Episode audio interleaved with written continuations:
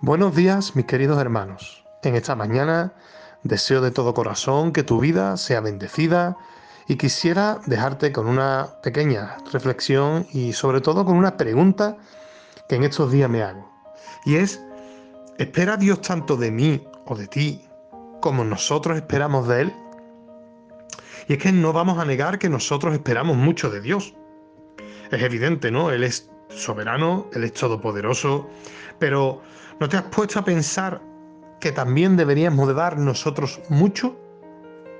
Y siendo sinceros, hay que reconocer que a veces somos injustos al desear todo, todo y todo para nosotros, pero a la misma vez no dar la talla.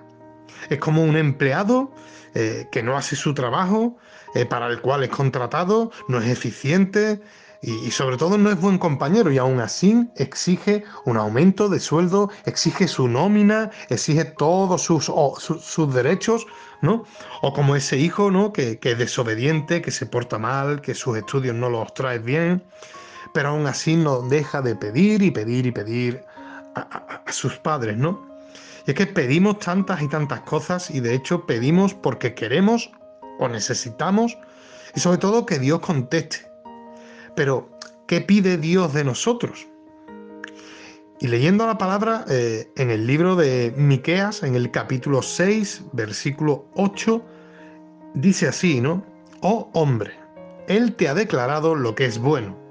¿Y qué pide Jehová de ti? Solamente hacer justicia y amar misericordia y humillarte ante tu Dios. ¿Cuántas veces vamos a seguir esperando que, Dios siga obrando en nuestras vidas, no? ¿O cuántas más vamos a exigir respuestas rápidas y, corriendo, ¿no? De que Dios obre, de que Dios haga, ¿no? Y es que antes de exigir eh, o esperar grandes cosas, deberíamos de examinar nuestro caminar y sobre todo reflexionar si estamos agradando a Dios. Una de las cosas que en los cuales estos días también eh, meditaba mucho, es esto. Eh, es que las peticiones que más rápido reciben respuesta no son aquellas que se exigen, sino aquellas que salen del corazón de los que con un corazón humilde y sincero adoran a Dios. No sé cómo está nuestro caminar, mi caminar, no sé cómo estará tu relación personal, no sé cómo estará tu comunión con Él, pero sinceramente, hoy que te comparto estas palabras, el primero que las quiere poner por obra soy yo.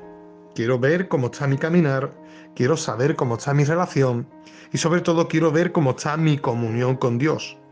Porque quiero y deseo que tú también lo hagas y es que esté, estés dando lo mejor de ti mismo para este Dios que con amor, con misericordia, con gracia con paz, con ternura, nos ha dado una vida plena en abundancia. Que el Señor te bendiga.